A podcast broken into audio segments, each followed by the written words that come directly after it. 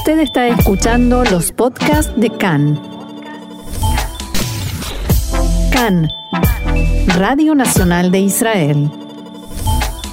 Hoy, miércoles 18 de agosto, 10 del mes de Elul, estos son nuestros titulares. Coronavirus, tras otra jornada con miles de infectados, ya rigen las nuevas medidas en la etiqueta verde y violeta. La orden ya está firmada, el Ministerio de Salud decidió que los niños se vacunen en las escuelas durante el horario de clases. Israel atacó el sur de Siria y advirtió a su ejército que no coopere con Hezbollah.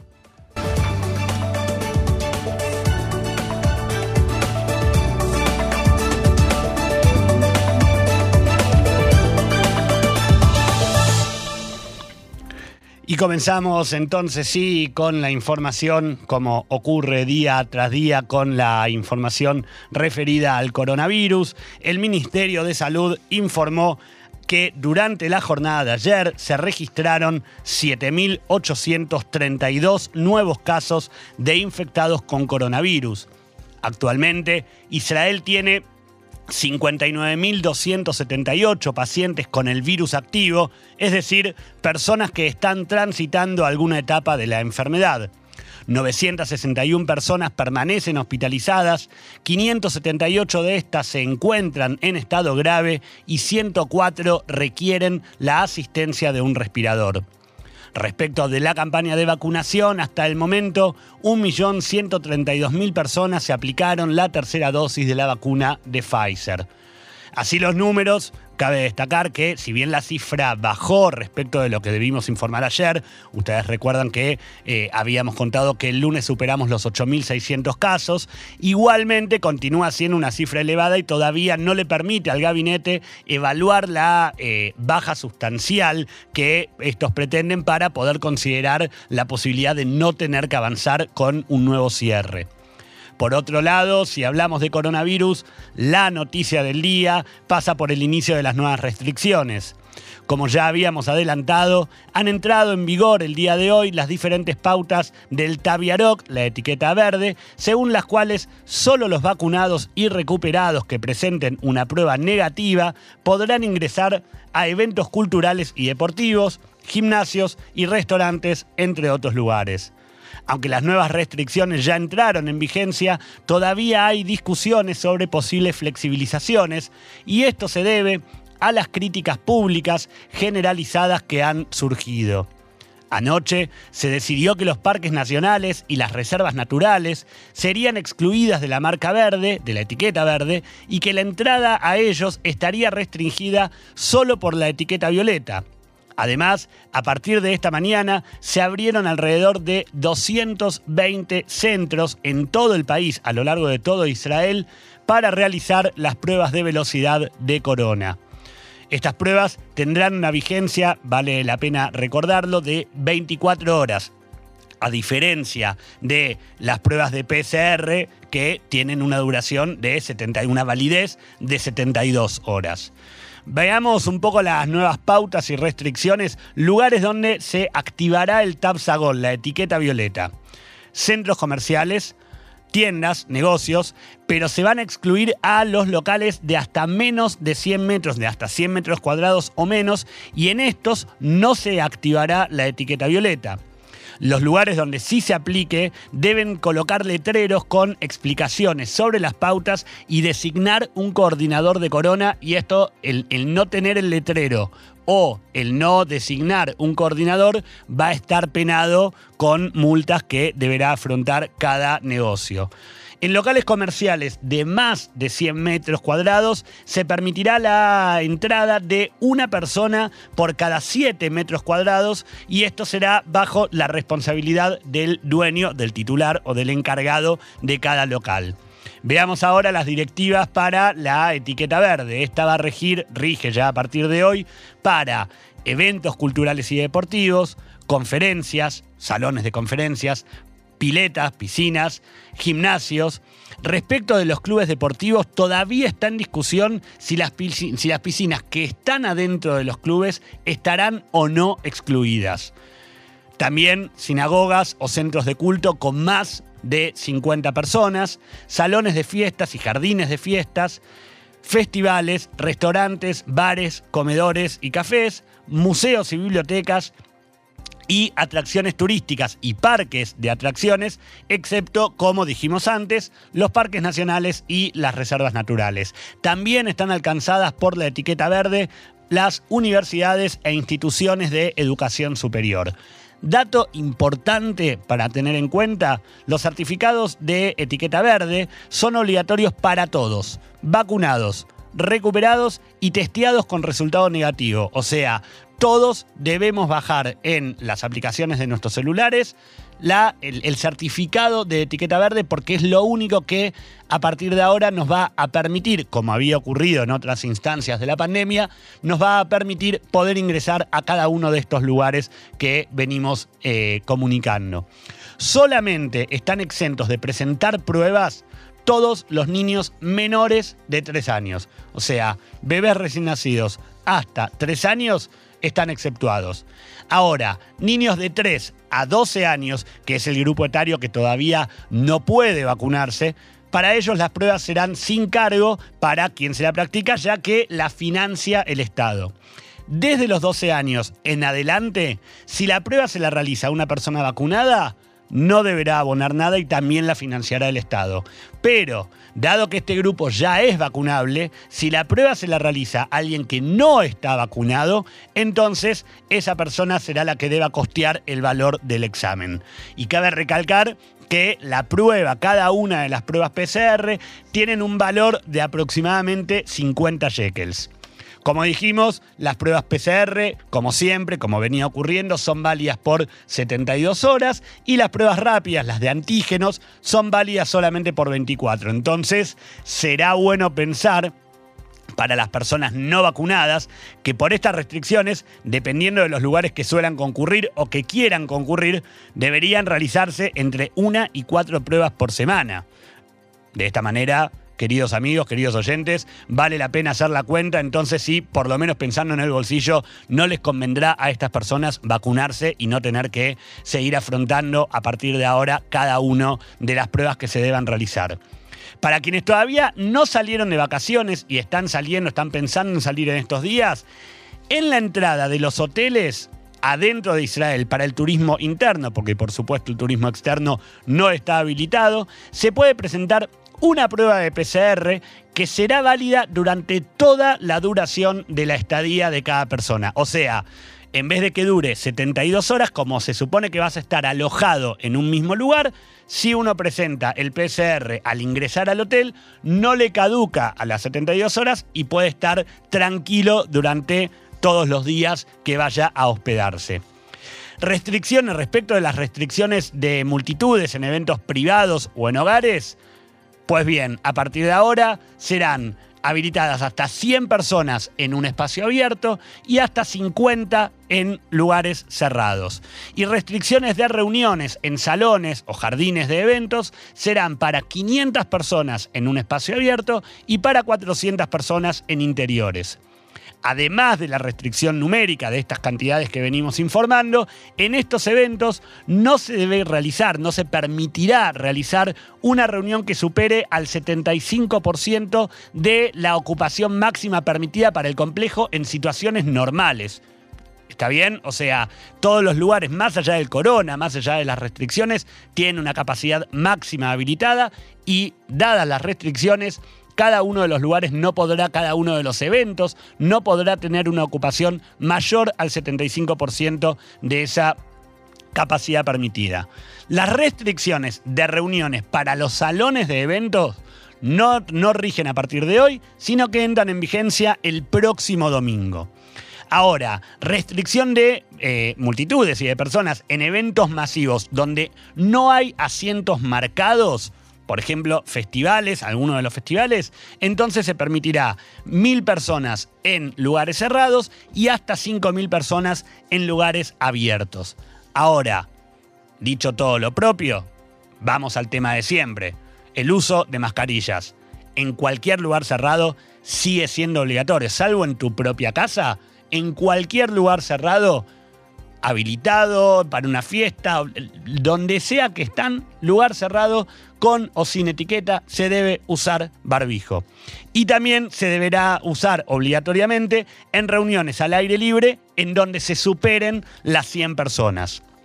Una aclaración para mucha gente que pregunta lo mismo dentro del desconcierto que provoca la incorporación de cada restricción no es necesario presentar una prueba ni ningún certificado para el transporte público. Se determinó que era problemático, el gabinete de Corona lo discutió porque en algún momento se había pensado y se había dejado trascender, pero se determinó que era problemático imponer tales restricciones, pero por supuesto a cada una de las personas que viajamos, que usamos el eh, transporte público, es posible limitar la ocupación y esto dependerá de cada una de las empresas de transporte público y para todos los que viajamos en ellos será posible hacer cumplir el uso de las máscaras, no solamente a los efectivos de, control, sino que también a nosotros como ciudadanos nos compete la posibilidad de hacer que las personas que están cerca nuestro deban usar las mascarillas en el transporte público.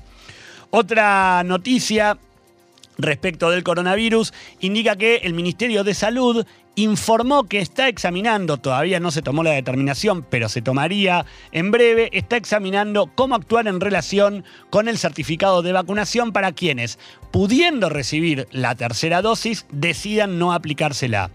Como ustedes saben, hasta el momento el certificado que todos recibimos luego de aplicarnos la segunda dosis tiene una validez de hasta finales de este año, hasta fin de diciembre de 2021. Pero se espera que la situación cambie. Según pudo saber Khan desde la cartera de salud, pretenden acortar el tiempo de duración perdón, para quienes opten por no recibir el refuerzo y hasta hoy hablamos de mayores de 50 años y por supuesto que se extendería esta decisión según se amplíen los grupos etarios.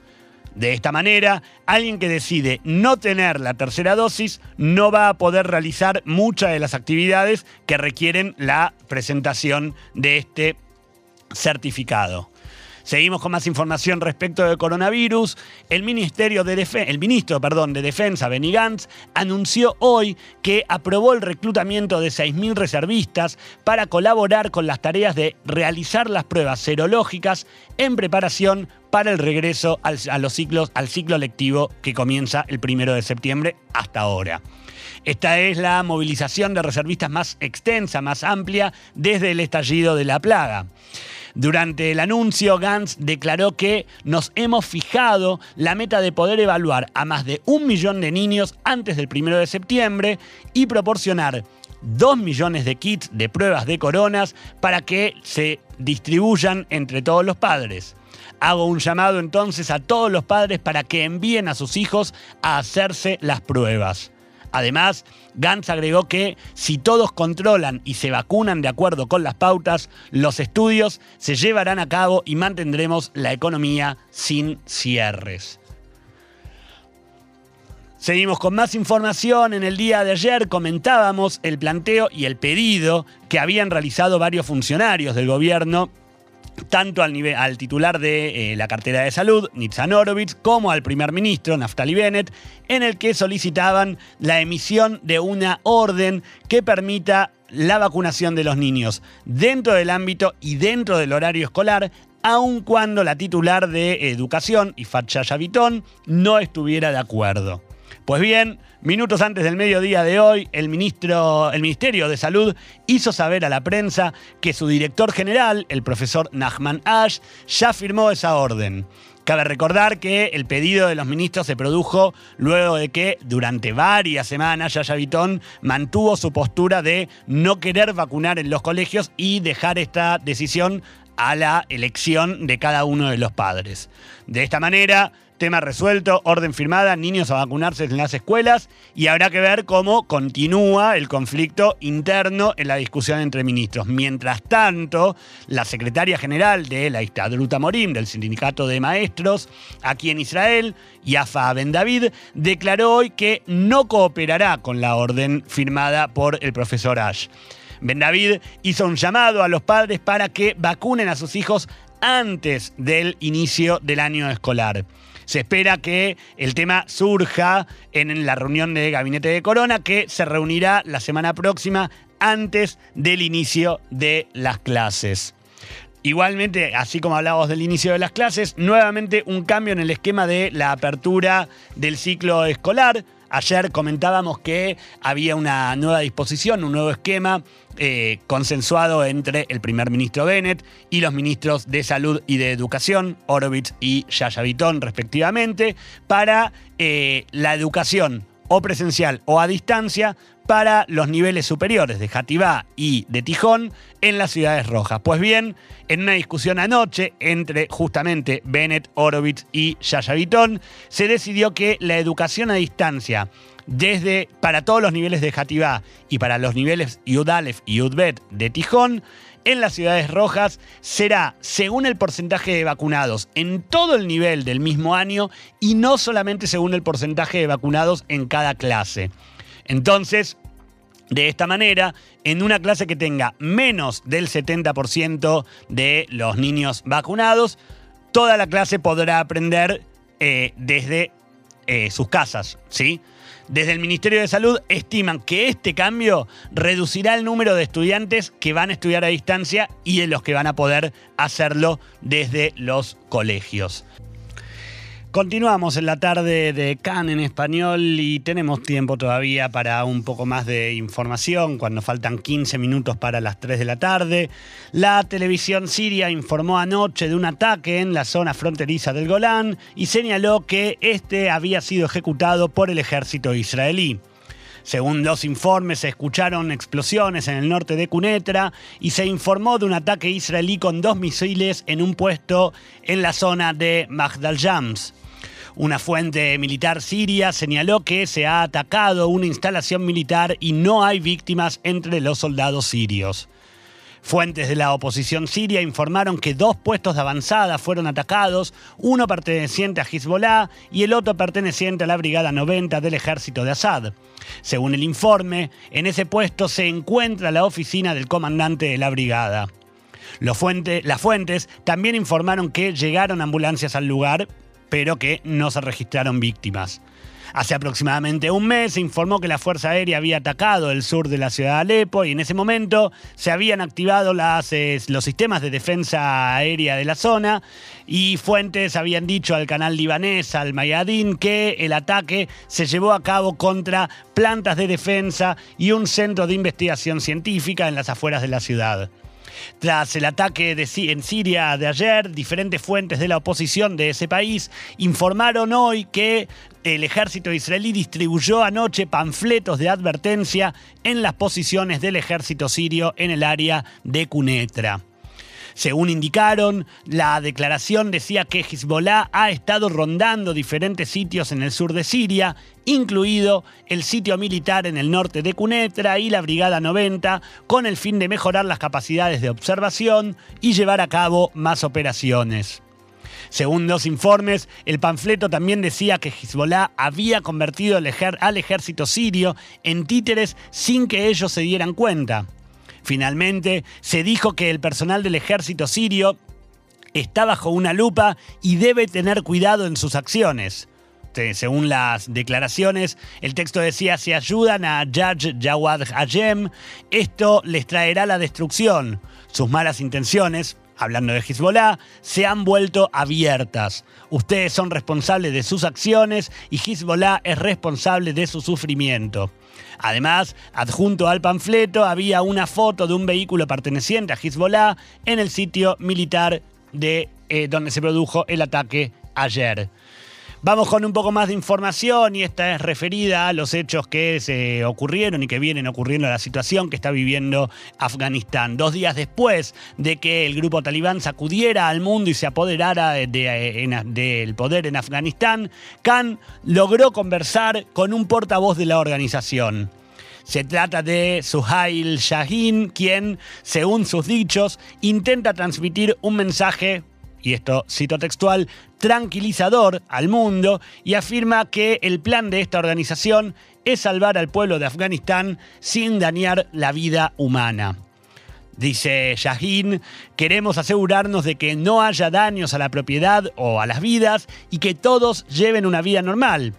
Además, Shahin, perdón, durante la entrevista con el corresponsal de Cannes, eh, dijo que eh, luego de los hechos ocurridos en Afganistán, es hoy una de las personas más buscadas en los medios extranjeros. Shahin dio la entrevista con el corresponsal de Cannes sin saber que se trataba de un medio de comunicación israelí. El portavoz talibán continúa eh, la línea de altos funcionarios de la organización e intentó en la entrevista transmitir un mensaje tranquilizador al pueblo afgano. Decía Shahin, no entiendo por qué la gente está huyendo, aquí no pasa nada, no se basa en hechos de la realidad. Ahora, comentario aparte, es raro pensar que no está pasando nada luego de ver las imágenes dantescas, ¿no? De personas colgándose en, literalmente en aviones para poder escaparse de Kabul. Perdón, continuando con la información, si bien muchos países de todo el mundo miran con preocupación el drama de Afganistán, hay quienes ven la retirada estadounidense como una buena noticia e Irán es un ejemplo de esto. O también la organización Hamas, que además está satisfecha con el golpe y divulgó un encuentro entre los líderes de ambas organizaciones ocurrido en Qatar en los últimos días. Sin embargo, durante la entrevista, el portavoz talibán negó cualquier cooperación con Hamas. Decía Yahin, sí nos, felicitaron por la libertad y el fin de la ocupación, y eso está bien, pero no tenemos cooperación con Hamas en ninguna zona. Luchamos por Afganistán y solo por Afganistán. Quien nos felicite sobre nuestra independencia, solamente le agradezco. Tras los hechos ocurridos en Afganistán, quien eh, habló al respecto fue el líder de la oposición aquí en Israel, Benjamin Netanyahu, que señaló en una publicación de Facebook que hace ocho años rechazó la propuesta de Estados Unidos de adoptar el modelo estadounidense en Afganistán y aplicarlo a la autoridad palestina. Netanyahu escribió que el secretario de Estado de Estados Unidos en la administración Obama, John Kerry, lo había invitado a una visita secreta a Afganistán para ver cómo Washington estableció un ejército local para aplicar el modelo a los palestinos. Pero dice Netanyahu, rechacé la oferta y me disculpé por la idea y calculé que en cuanto Estados Unidos saliera de Afganistán, todo se derrumbaría y eso es lo que lamentablemente sucedió.